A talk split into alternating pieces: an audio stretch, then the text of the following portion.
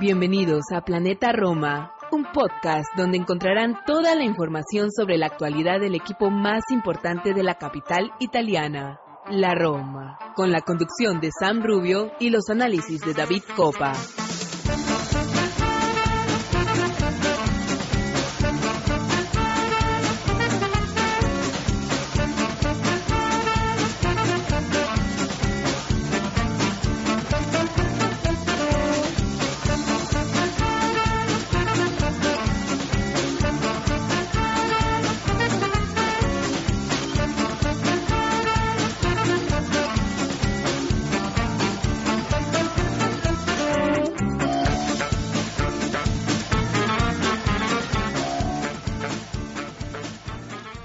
¿Qué tal amigos de Planeta Roma y bienvenidos a un episodio más de este podcast, eh, específicamente el número 167.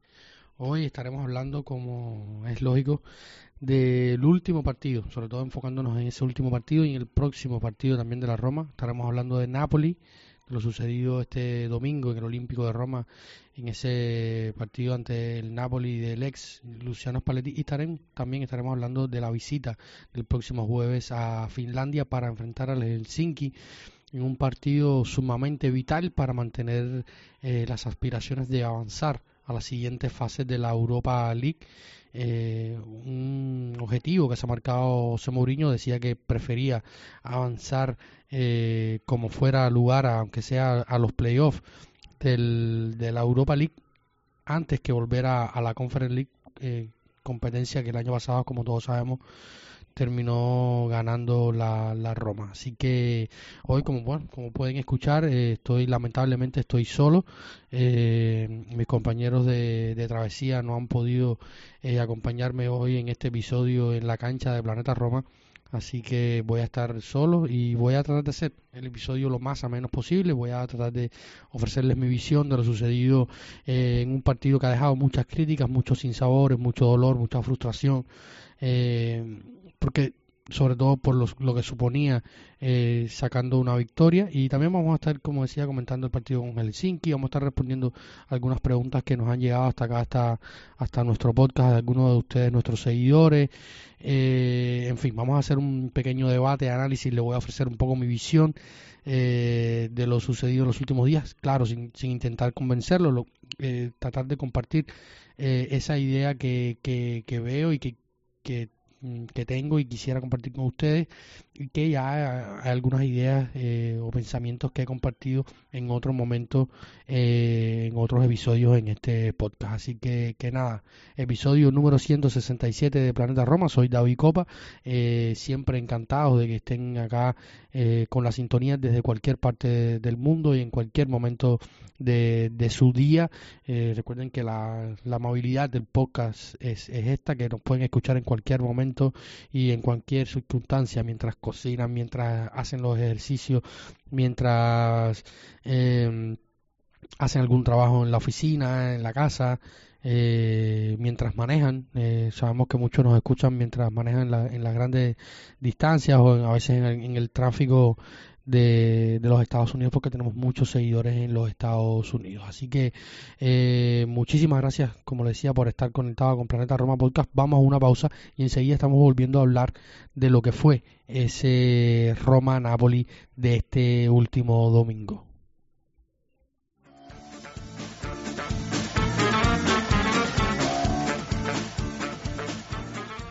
Y estamos de vuelta en el episodio número 167 de Planeta Roma Podcast. Ya nos estamos acercando al número 170 y muy próximamente al número 200 de esta emisión de este, de este podcast que ya mm, ha cumplido los cuatro años. Han sido mucho tiempo acá en los eh, micrófonos de Planeta Roma Podcast, siempre llevándole la actualidad, debatiendo, comentando en los últimos días han sido días complicados, eh, no hemos podido estar grabando, o sea, este episodio está saliendo una semana después del último, eh, algo que no ha sido habitual en los últimos tiempos, sobre todo porque se juega mucho y siempre hay muchas eh, ideas y comentarios y análisis que hacer en torno a un equipo que levanta muchísimas pasiones como siempre, pero ahora más.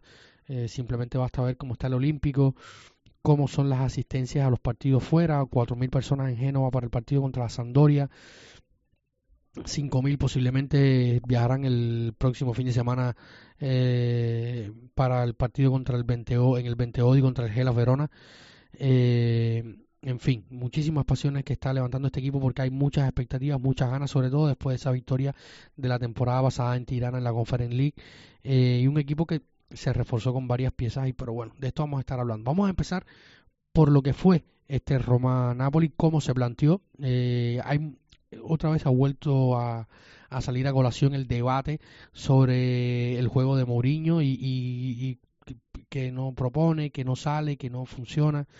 Yo creo que, que tomar como muestra este partido contra el Napoli eh, es un poco complicado porque sobre todo la Roma no hizo un disparo entre los tres palos. Y yo creo que cuando tú haces un disparo entre los tres palos eh, se aumenta la frustración. Y yo creo que, que empiezan a, eh, a, hablarse con el periódico del, lunes debajo del brazo y se empiezan a hacer críticas que a, mi parecer son un poco injustas, ¿no?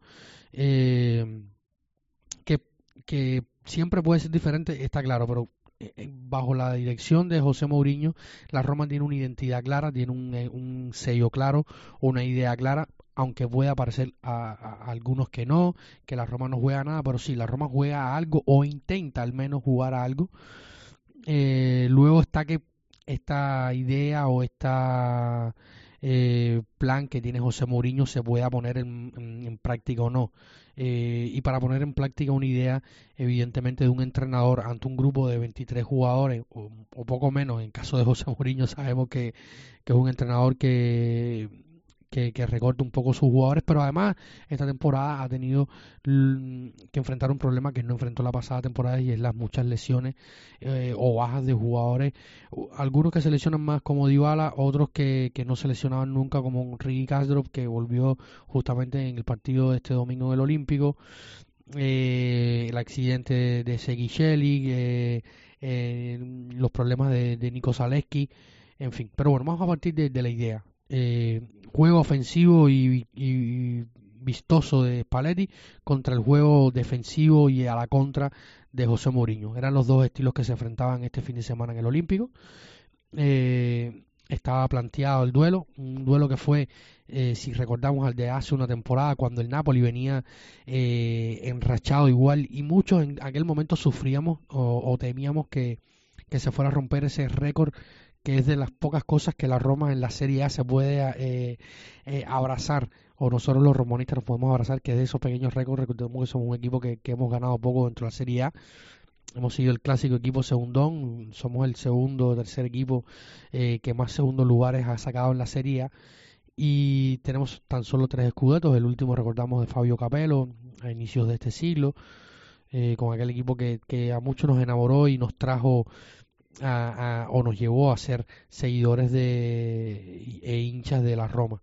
Eh, partiendo de esta idea del, del, juego y, de, cómo se planteó, eh, comentaba que si miramos el partido del año pasado, que enfrentamos un Napoli que venía enrachado y parecía que iba a superar esas 11 victorias consecutivas que se, que se, que se lograron, 10 victorias consecutivas, perdón, que logró Rudy mm, García. O sea, hablamos de 10 victorias consecutivas del primer partido al décimo. Nadie lo ha logrado en la Serie A hasta ahora. Ese récord pertenece a la Roma, a la Roma de Rudy García específicamente, aquella Roma que dejó muchísima ilusión y que en la jornada 10, eh, tras aquella eh, victoria con el gol de Marco Borriello, eh, nos llevó a, soñar mucho porque la ventaja con los, segundos, terceros lugares de aquella competición era, bastante amplia y sobre todo por lo que, se venía adelante en el calendario desde ese momento hasta el fin de, de del año y consecuente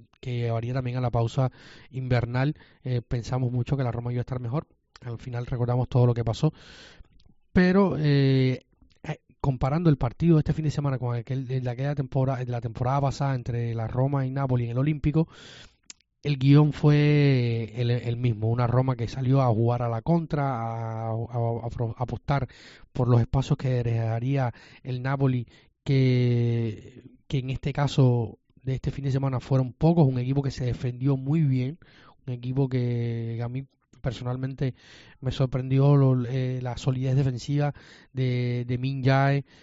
pensé que después de sufrir tanto a Juan eso iba a ser un mal partido, pero no, el brasileño hizo un partido bastante bastante correcto, salvo algunas malas recepciones y un par de salidas malas, hizo un partido bastante correcto. Eh, Oliveira, que jugó en el puesto de, de, de Mario Ruiz, ex romanista también, hizo un partido muy bueno y muy físico. Eh, Di Lorenzo, el capitán, también hizo un partido muy correcto. O sea, los cuatro del fondo del Napoli estuvieron muy bien.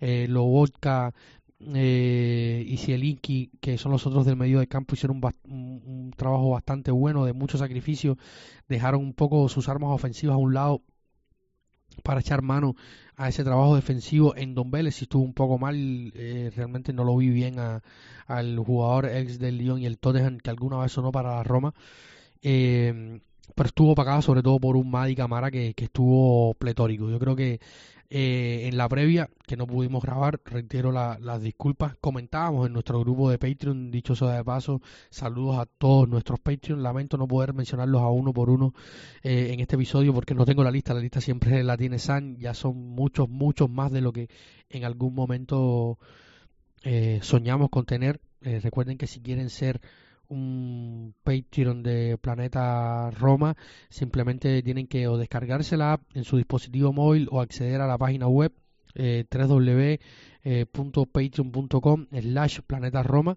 Allí nos pueden encontrar y suscribirse para aportar algo a este eh, modesto eh, pero muy sentido proyecto que, en los que dedicamos a hablar de la Roma, debatir de la Roma, eh, siempre con contenido, tratamos de hacer algún contenido extra, eh, audios, eh, debates en nuestro grupo de, de, Patreon, reclutemos todos los Patreon, tienen acceso a este grupo que tenemos donde está nuestra pequeña familia de Planeta Romanista, la más, la, la más cercana, porque todos somos una gran familia, si no fuera por por ese gran número de seguidores que tenemos, que para nosotros es grande, a lo mejor para alguno parece pequeño, pero, pero para nosotros es grande. Y estamos muy contentos con la, con la cantidad de descargas que tiene nuestro programa, las escuchas en todas las plataformas de podcasting. Así que nada, si quieren pasar a formar parte de, de esto, de este pequeño proyecto, simplemente siguen las directrices que le hemos dejado siempre en nuestros podcasts y en nuestra página web pueden encontrar los enlaces a Patreon para ir suscribirse y en, y en la, como les comentaba, en la previa del partido hablábamos de, de cuál podría ser la, las claves y, cuáles eh, podrían ser las ideas y, y, hablábamos sobre todo de Madi Camara que tuvo un gran eh, partido en Sevilla, tuvo muy buena actuación también en la victoria ante el Inter en San Siro, que entró de cambio. Y si, si había un partido para que Madi Camara se consagrara y le llenara el ojo a Mourinho er, era este y yo creo que si no si, si Mourinho no se llena y, no termina siendo más titular Madi Camara después de la actuación soberbia para mí está en mi top 3 de, en mi top 3 de, jugadores eh, eh, o sea de buenos jugadores de, los, de los MVP del partido contra Napoli. En, en, ese top 3 de mejores jugadores del partido contra Napoli está Madi Camara al menos en el mío particularmente hizo un partido tremendo, le robó la cartera varias veces a, a, a Endombele, hizo muy buenas presiones, estuvo muy, muy, muy, muy metido en el partido. De hecho, sobre el final del partido, pasado los 70 minutos, hay una acción que me llama muchísimo la atención, una, una eh, recién entrado, no, entrados al campo Gaetano y Politano, había una, una falta que se iba a cobrar por parte del Napoli desde el costado derecho, si mal no recuerdo, y el jugador del Napoli intenta mover el balón muy adelante, pero Madi estaba cerca y fue hasta donde estaba Massimiliano Urrati y, le llamó la atención y se el balón se volvió a poner en su posición habitual y esto te da la, nos da la medida a todos de lo metido que estaba en el partido Madi que se ha ido ganando poco a poco y con minutos y con buen rendimiento eh, que Mourinho la tenga en cuenta. Yo creo que, a partir de ahora Madi Camara tiene que ser eh, tomado más en cuenta. Decía después del partido en el Luis Ferrari ante la Sandoria que terminó en victoria con ese gol de Pellegrini de penal, decía José Mourinho a los micrófonos de, de, Sky Sport y de Dazón que eh, Maddy lo estaba llevando poco a poco, había llegado con problemas físicos, ya lo había comentado alguna vez, o sea, sobre todo por la fuera de forma, había estado un mes y tanto eh, fuera de circulación con Olympiacos a la espera de su salida y luego se ha ido adaptando las dinámicas, la táctica, el funcionamiento, el idioma, todas estas cuestiones que uno tiene que adaptarse cuando hace un cambio de equipo, pero Maddy lo ha ido superando poco a poco y lo ha hecho sobre todo a a golpe de fútbol. Yo creo que es un jugador muy interesante que si sigue con este rendimiento eh, muy probablemente eh, haya grandes posibilidades de que, de que sí en la Roma. Recordemos que tiene una, una opción de compra pactada entre los griegos del Olympiacos y la Roma por una cifra alrededor de los 10 millones. Quizás pudiera llegarse a un acuerdo, pero por ahí anda. Y yo creo que el, que el nivel que mostró Maddy en el partido contra el Napoli es muy bueno. Hizo varios robos que llevaron a hacer armar contraataques que lastimosamente después no terminaron en nada. Y yo creo que, hay que partir de esto, ¿no? Porque se lo comentaba. Eh, las contraataques. La Roma es un equipo que vive de las contras, un equipo contragolpeador que defiende bien en su área, un bloque bajo, potenciando a tres defensores centrales que son muy buenos y sobre todo Chris Molly, que más adelante en este episodio vamos a estar hablando de él. Eh, a potenciar esto que ya hemos dicho muchas, muchísimas veces aquí con Santi, con, con todos los invitados que hemos tenido aquí, cuando hacemos análisis táctico con Mateo Dimango, con Arión eh, Gamardo, eh, cuando estamos en nuestras transmisiones en Twitch, en nuestros spaces en Twitter, en del, cuando hacemos spaces de medio tiempo. Eh, y hemos hablado muchísimas veces de la, de la, de la fortaleza defensiva de la Roma dentro del área. De hecho, la única oportunidad, o sea, hubo yo les recuerdo un par de oportunidades o dos, tres oportunidades a lo sumo eh, de poder armar una acción del Napoli dentro del área. Una fueron al principio del partido y las otras en el segundo tiempo. Una de estas, de estas eh, fue eh, a la salida de un córner, que es cuando el disparo de, Juan Jesús. pero no muchas más, ¿no? Dentro del área la Roma es muy fuerte y más allá del gol de, de, de Oshimen que terminó ganándole la, porfía a, a en, un pique tremendo tras un pase politano desde la banda. Eh, y yo creo que, que Mourinho sabe cuáles son las potencialidades de su equipo y partir de aquí es, importante, ¿no? Una defensa sólida con tres defensores eh, que han ido mejorando, sobre todo más en Molin y Mancini, que, eh, perdón, en Molin y, y Ibáñez más que Mancini, que, también que también ha ido mejorando, se ve mucho más sosegado en comparación con la, con la pasada temporada. Un defensa, hoy se me parece Mancini un defensa un poco más serio, ha mejorado eh, mucho en este aspecto.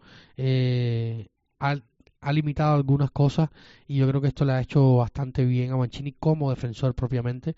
Eh, y yo creo que, que, de aquí parte, parte el, planteamiento de Mourinho que tiene tres defensores centrales muy buenos eh, que pueden tener varias funciones pero que a veces por ejemplo en el partido contra contra Napoli me da la sensación de que hay pocas progresiones después estaremos hablando seguro de esto con Santi y con Santi Boy estaremos haciendo los análisis con, con con uno de nuestros Patreon, Diego, que siempre estamos ahí hablando en el grupo de, Patreon, que conoce muchísimo la táctica, siempre hacemos análisis buenísimos en nuestro grupo de Patreon, eh, eh, y, las progresiones defensivas eh, a mí me parecieron pocas, quizás habría que analizarlo más a profundidad, sobre todo de los centrales, tanto Mancini como Ibáñez, o sea, trataron de progresar poco con el balón en los pies para, para ir a ofender, se apostó más por el balonazo largo, lo decía Mateo Di Mango eh, en, su último artículo de opinión que pueden leer en nuestra web planetaroma.net donde hablaba de, su análisis, donde hacía su análisis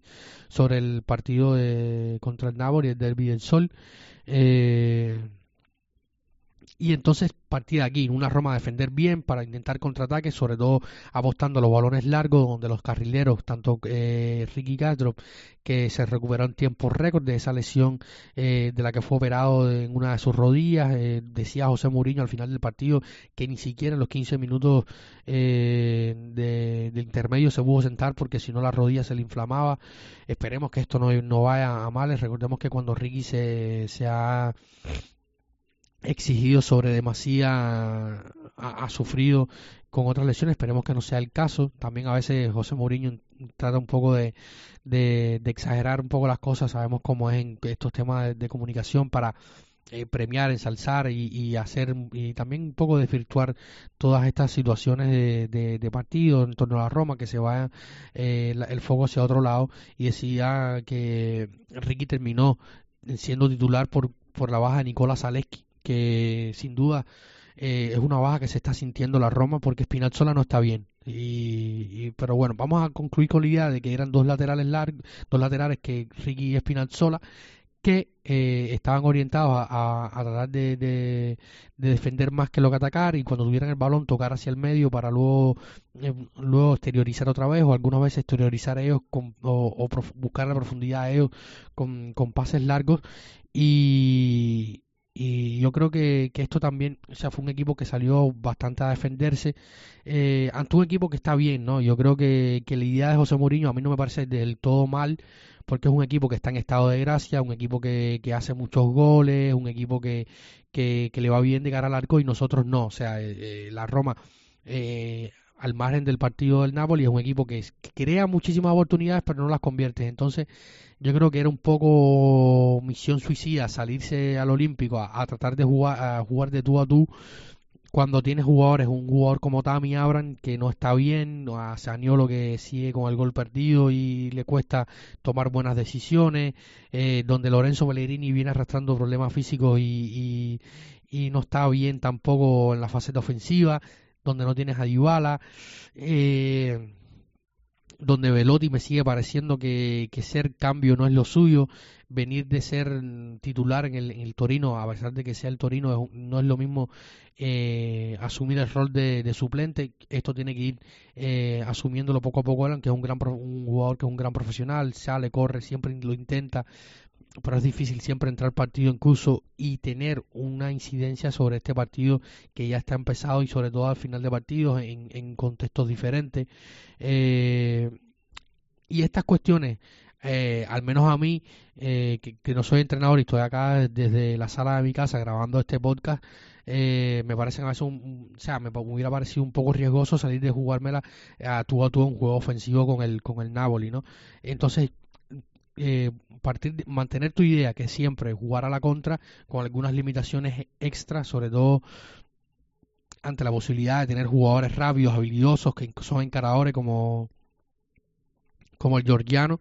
Yo voy a decirle así porque estoy grabando bastante tarde en la noche no quiero enredarme con el con el nombre de nuestro amigo georgiano. Podremos o podría decirle Cavi no sé eh, eh, Santi Boy es quien tiene un amigo eh, georgiano que le enseñó a pronunciar el nombre. Dijo, lastimosamente, mi, mi, georgiano es pésimo.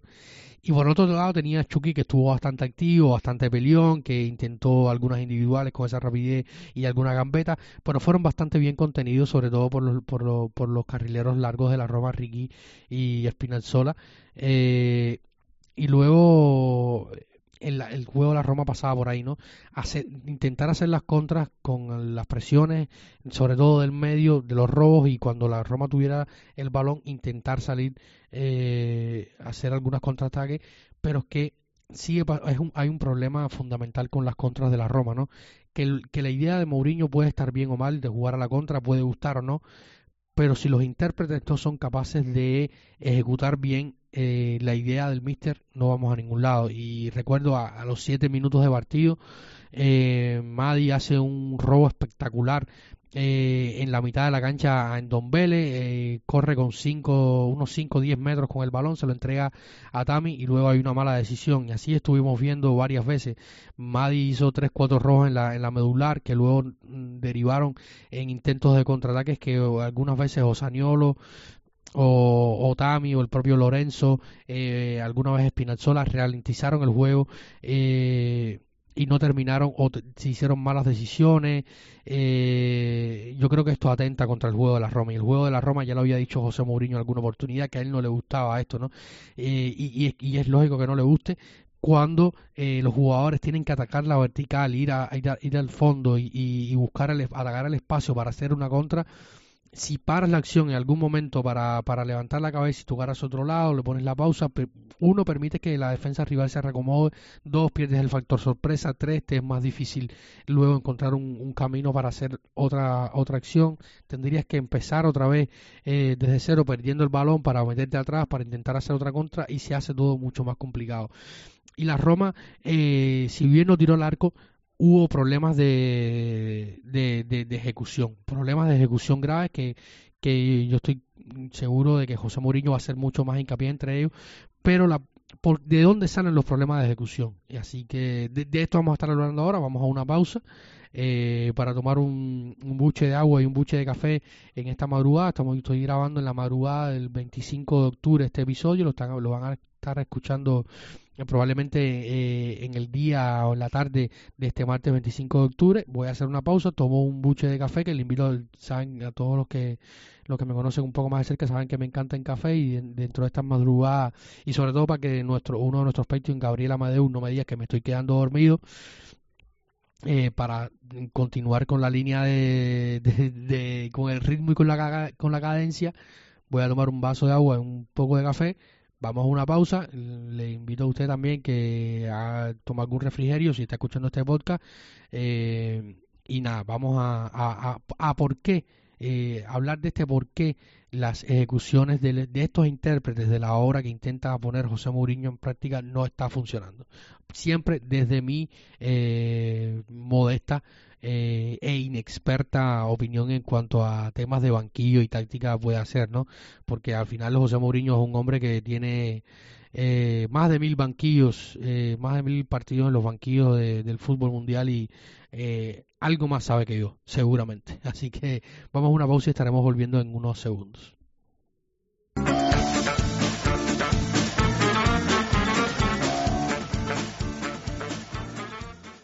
Y estamos de vuelta en este episodio número 167, eh, perdón, el 16 de Daniel Eros y el 7 de, Lorenzo Pellegrini, 167. Eh, Vamos a seguir hablando de, este partido y, de, los problemas conceptuales, eh, los más intrínsecos, los más primordiales que tiene esta Roma.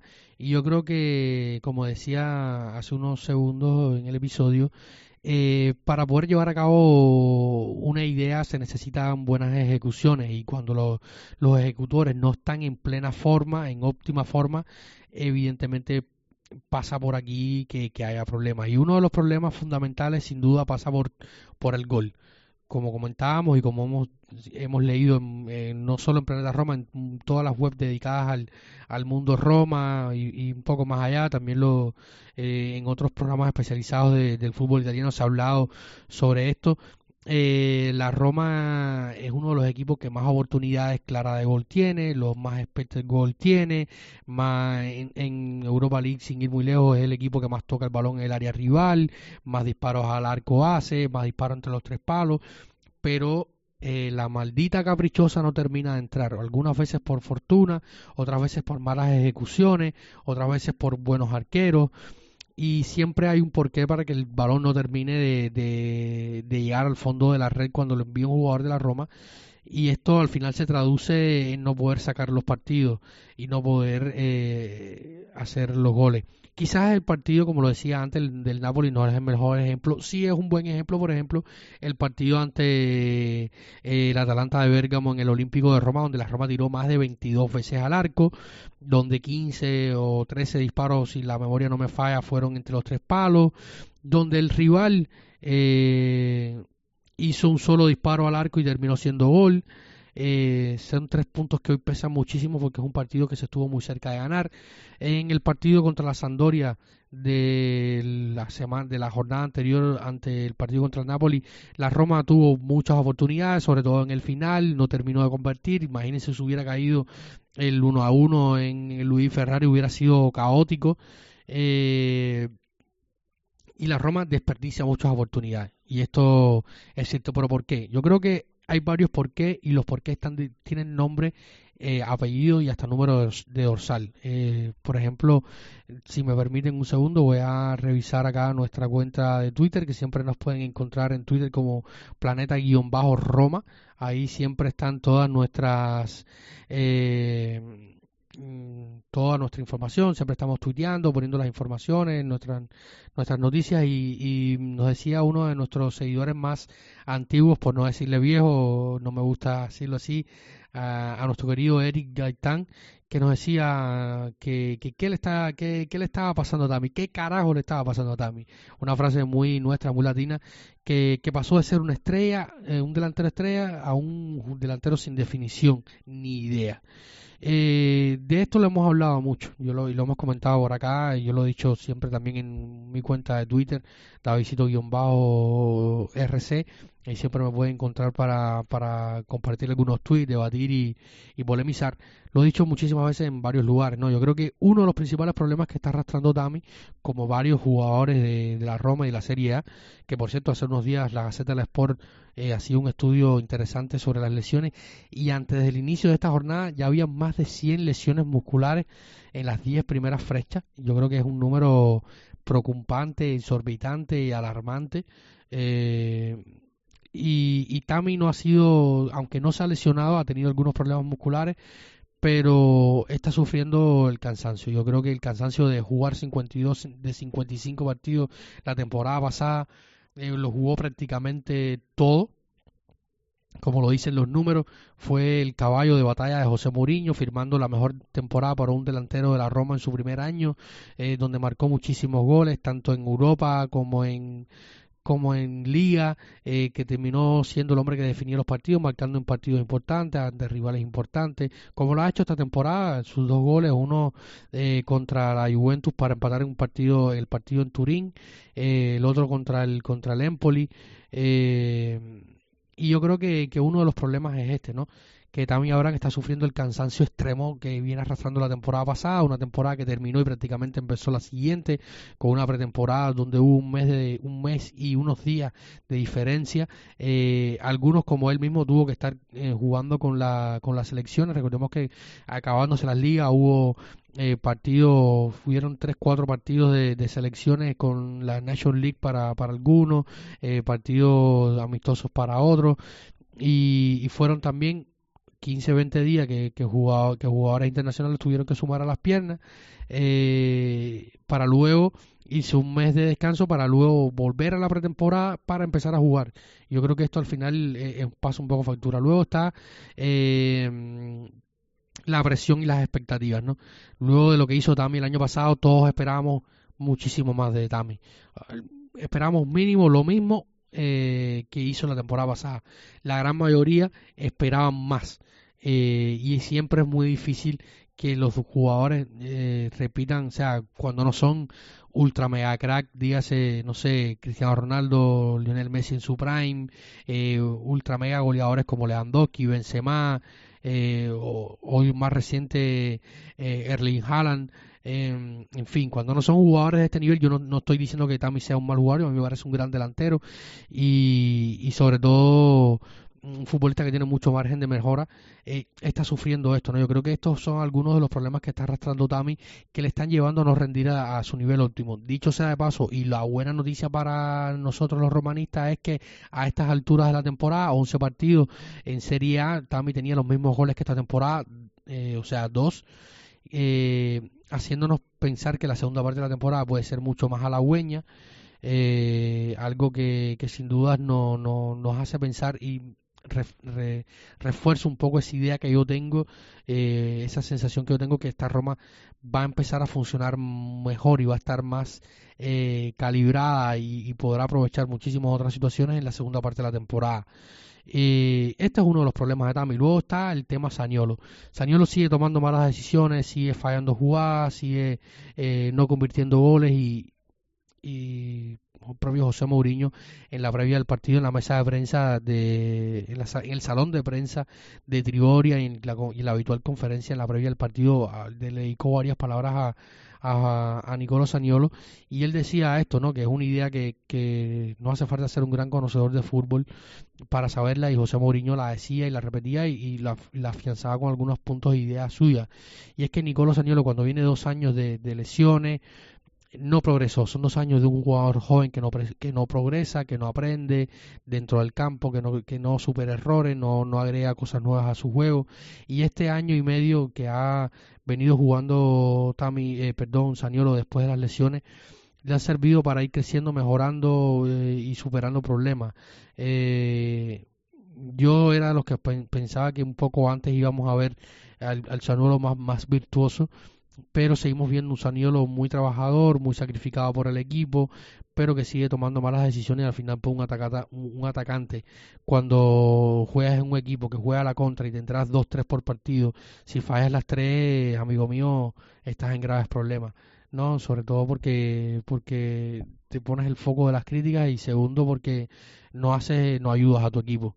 Y yo creo que, que esto es otro, otro de los factores hablando de, del ataque que están perjudicando que la Roma no, no esté poniendo en práctica de manera más eficiente la idea de José Mourinho. Otra, otro de los, de los puntos que para mí eh, nos está afectando es Nicolás Zaleski. Eh, sin duda Nicolás Zaleski fue un, un, muelle importante eh, en la mitad de la temporada pasada. Recordemos que tras la lesión de, de, del Charaui, los problemas de del uruguayo Matías Viña y, la propia lesión de, de Spinazzola, se había hecho con un puesto que lo hace titular y su frescura, sus ganas, su, su grandísima fase ofensiva y su buena visión de juego aportaron muchísimo a, la Roma, ¿no? Y pienso, por ejemplo, en el gol eh, en el estadio del Leicester City con esa pase a Lorenzo Pellegrini. Y la Roma está extrañando esto. Eh, no sé si es que la, juventud de Zaleski y, los tantos partidos en el primer nivel le han comenzado a pasar factura. Siempre pasa esto con los jugadores jóvenes cuando llegan al primer nivel, empiezan a tener algunos problemas físicos. Y los de Zaleski empezaron rápido. Eh, en, el penúltimo partido de la pretemporada eh, ante el Tottenham eh, sufrió una lesión que de ahí hacia adelante no la ha venido dejar, no le ha permitido mostrar su mejor nivel y yo creo que la Roma está adoleciendo esto. Eh, de hecho, en el partido, en la previa del partido contra el Napoli, Nicolás Zaleski se, cayó de la convocatoria, iba a ser titular por derecha. Eh, esto llamó en causa a la vuelta de, de Ricky Castro y siguió dándole tiempo de juego sobre el campo a un Leonardo Spinazzola que no está bien, le falta confianza, su gambeta y su y su eh, uno contra uno, que era una de las cosas que más potenció a esa Italia de Mancini en la Eurocopa 2020, eh, a pesar de que se, efectuó en el 21, todos sabemos las razones por qué. Eh, eh, no están haciendo que, que Spinazzola sea un hombre que, que, sea diferencial para la Roma.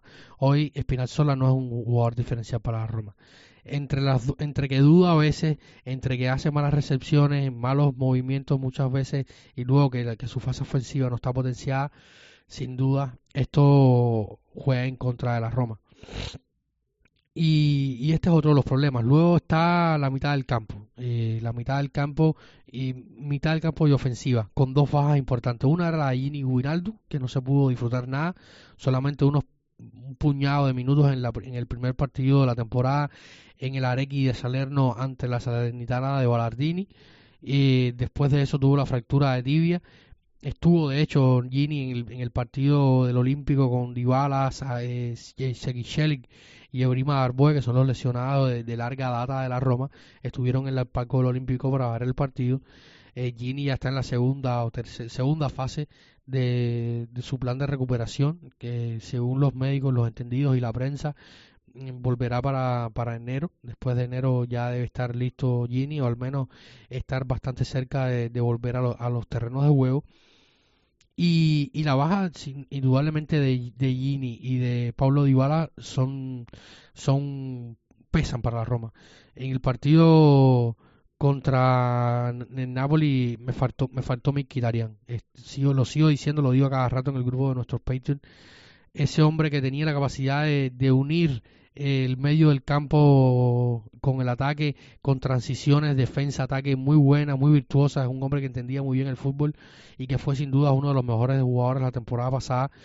Esta temporada se está echando de menos y sobre todo porque el, hombre que está llamado a cumplir ese rol, que es Lorenzo Pellegrini, eh, está muy golpeado, muy golpeado, viene arrastrando lesión tras lesión, sigue, sigue apretando los dientes para seguir jugando De hecho, volvió a repetir José Mourinho en el partido, tras el partido ante los napolitanos, que le había pedido la, la, el cambio tras un golpe que, si mal no recuerdo, fue con Lobotka en la primera parte, a la altura de los 20 minutos.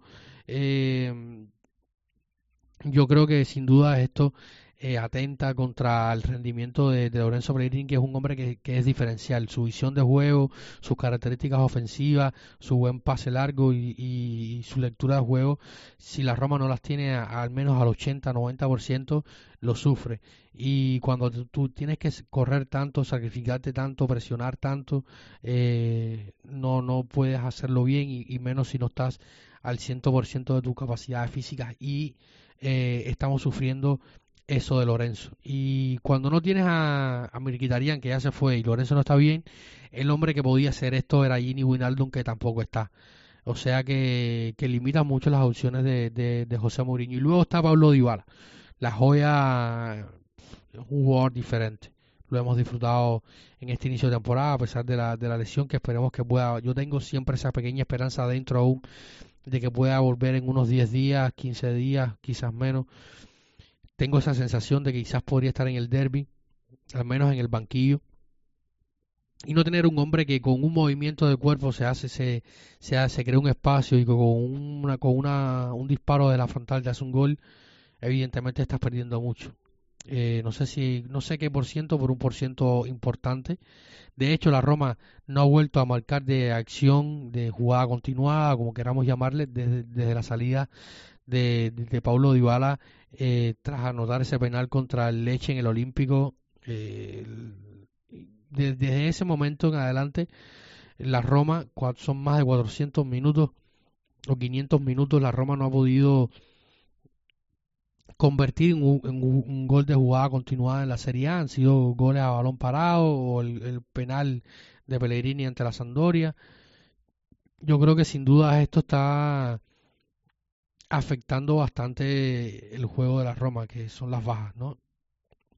Y esto evidentemente atenta a, ante que José Mourinho no pueda ver y la Roma no puedan disfrutar de, de una puesta en práctica de, un, de un esquema y una idea eh, que, que, sabemos cuáles son las que son, ¿no?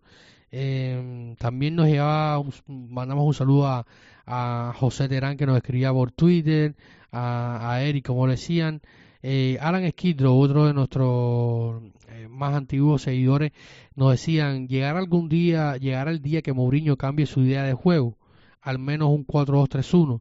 Chomuro sería una solución a la falta de gol de la Roma. Nos hace esa pregunta. Yo creo que Chomu debería haber más minutos, y minutos de calidad no minutos basura, ¿no? Que, que entre cuando quedan 10 minutos, un partido que estás perdiendo, que el equipo está roto, eh, la mitad de los jugadores amonestados, donde no pueden ir a presionar y robar para entregar balones buenos y, o, cansados, eh, hace que el trabajo de Chou sea mucho más, más difícil.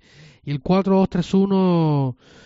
Eh, lo hemos visto en algunas ocasiones con José Mourinho, pero verlo de manera habitual, teniendo que sacrificar a uno de los central, hoy Alan yo no lo veo.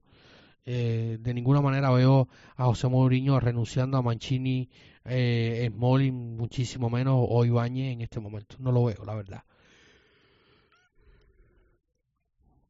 Otro de los que nos escribiera era Fali, que, que, nos comentaba también que Tami ahora está jugando muy solo, y es verdad, eh, Tami muchas veces es una isla en el medio del mar tratando de, de inventarse jugadas, pero como decía Fabio Capello, eh, durante la transmisión del Sky Calcio Club, que es el programa que viene después de, lo, de, lo, de la jornada, donde muchos especialistas se, se juntan para hablar en televisión eh, sobre los partidos de la Serie A y en particular Fabio Capello, ex director de la Roma, hablaba sobre la Roma de, y su actuación ante Napoli y decía que él no hubiera sacado a Tami ahora, yo probablemente tampoco lo hubiera sacado porque empezando por ejemplo el segundo tiempo con un taco eh, se hizo, se armó una contra que luego como como veníamos contando, terminó mal porque se, eligió mal, o, a la defensa te, detiene eh, porque, porque se duda.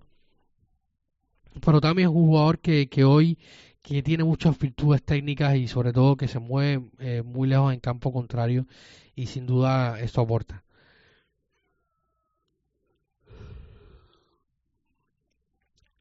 Sin dudas esto aporta bastante y yo creo que que ahí hay un fallo de José Mourinho, ¿no?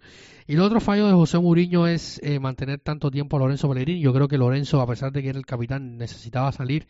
Quizás le hubiera dado un chance, como, como dice nuestro querido Irving Sainz, que espera una titularidad de Eduardo Boe. Yo no sé si partido contra el, contra el Napoli era más adecuado, pero sí creo que debió haber más minutos o al menos haber entrado por Lorenzo, porque realmente ya Lorenzo estaba sumamente extenuado. De hecho, Lorenzo, eh, tras el partido ante la Sandoria, decía a los micrófonos de Sky Sport que, que se había aprendido las jergas de las, de las señoras mayores, ¿no? Eh, porque tenía tantos dolores y tomaba tanta medicina, por decirlo de alguna manera, que ya sabía lo que se sentía ser una persona mayor por, por, lo, que, por lo mucho que está sufriendo su físico. Sabemos que, que Lolo eh, ha tenido graves problemas de lesiones en los últimos, en, los, en toda su carrera y yo creo que, se le está forzando demasiado y quizás esto está restándole a su virtuosismo. Así que vamos a ir a una pausa para ir cerrando este partido eh, con mi opinión, con un pequeño análisis, para hablar un poco del partido de este jueves contra el Helsinki de la Europa League, el quinto partido de la fase de grupo, un grupo que, que lo tenemos bastante complicado para avanzar, así que vamos a hablar de esto en un par de minutos. Vamos a una pausa y volvemos.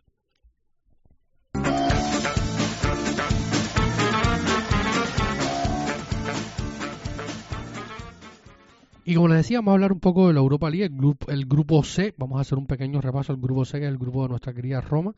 Real Betis primero con 10 puntos, segundo el Ludo eh, con 7 puntos, tercera la Roma con 4 puntos y último lugar el Helsinki con un punto.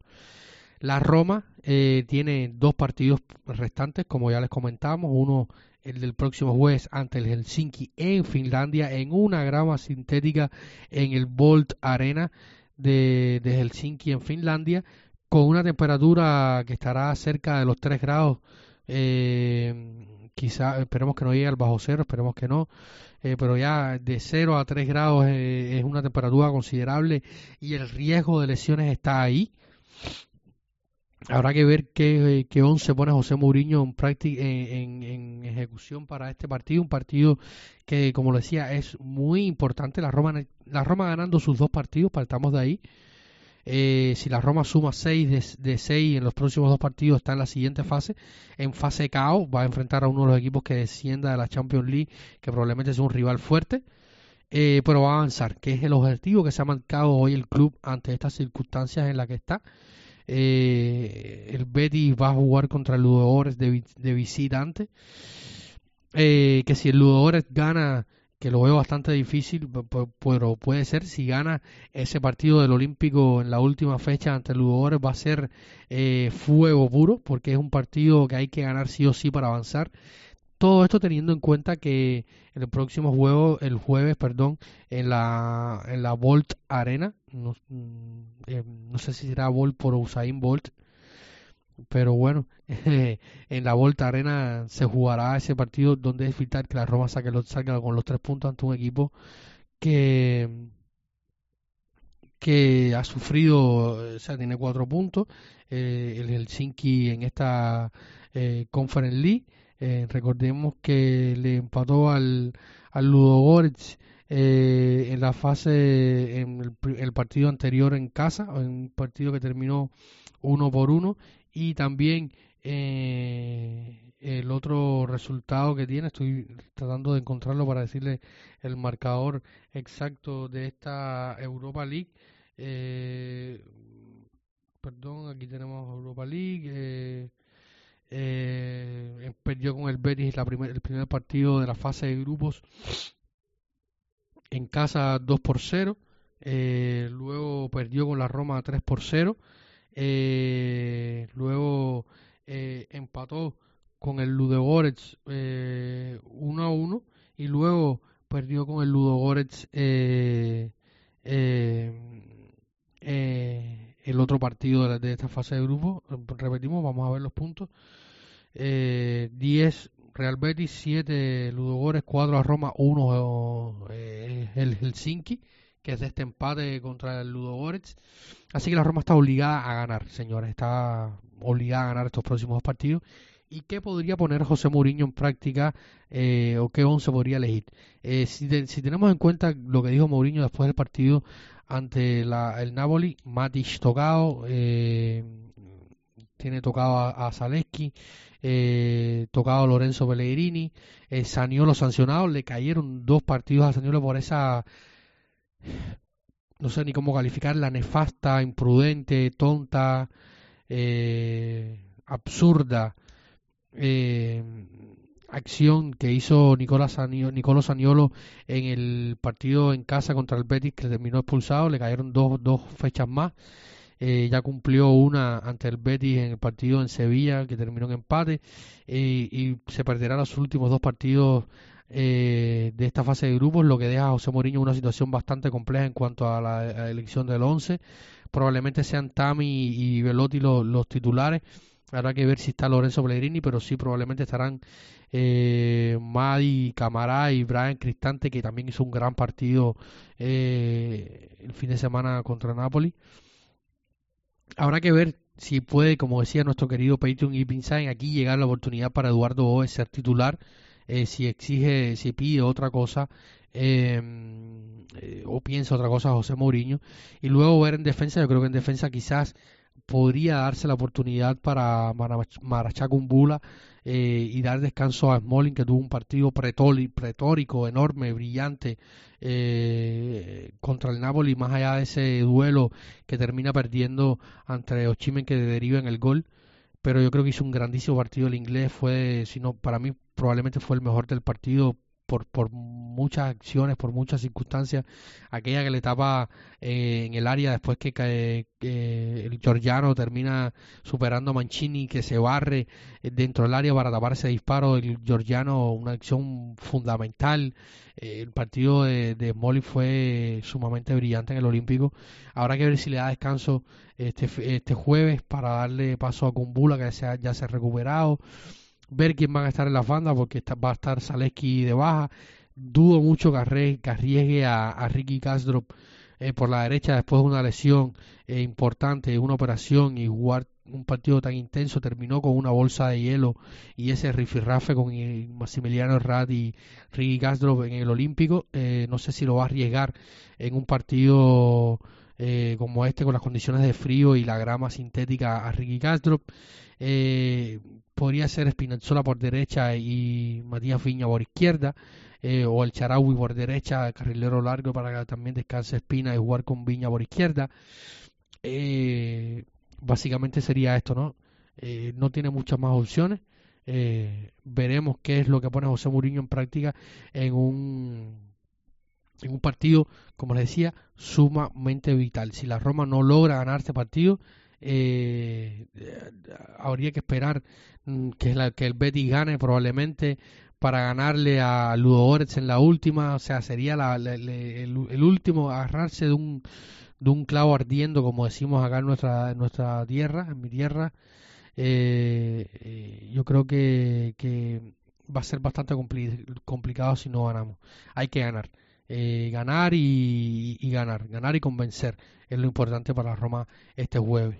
Así que, que nada, vamos a ir cerrando por acá. Ha sido un episodio bastante largo, ya estamos sobre la hora. Eh, le agradezco a todos los que nos han escuchado. Les pido perdón y disculpas a todos porque este episodio ha sido eh, con, conmigo solo. Eh, nuestros compañeros de Planeta Roma no han podido estar conmigo en esta grabación, pero no queríamos dejar pasar la oportunidad de grabar y comentar nuestras ideas, eh, al menos mi idea de lo que ha pasado en los últimos días, de lo que estaba pasando, algunas opiniones de jugadores y, y tal.